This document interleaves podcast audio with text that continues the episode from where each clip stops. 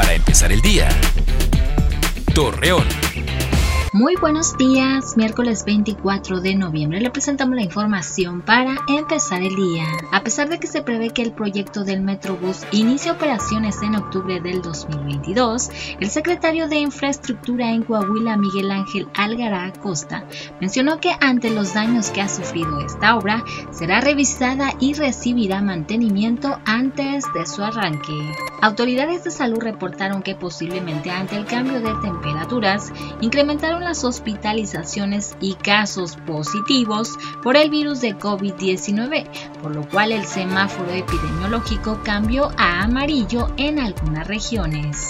Rosalila López Moreno, titular de la Dirección de Salud Municipal, dio a conocer que en Gómez Palacio se reforzarán las medidas sanitarias porque en las últimas semanas se reportó que tres funcionarios han contraído el virus. Asimismo, invita a la ciudadanía a no bajar la guardia y respetar los protocolos de salud.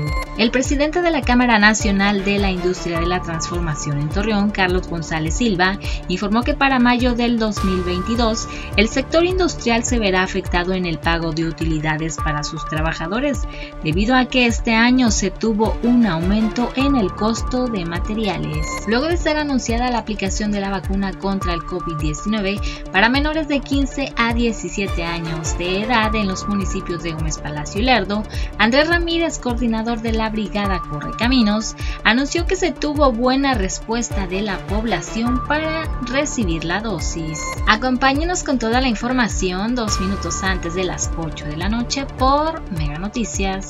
Para empezar el día, Torreón.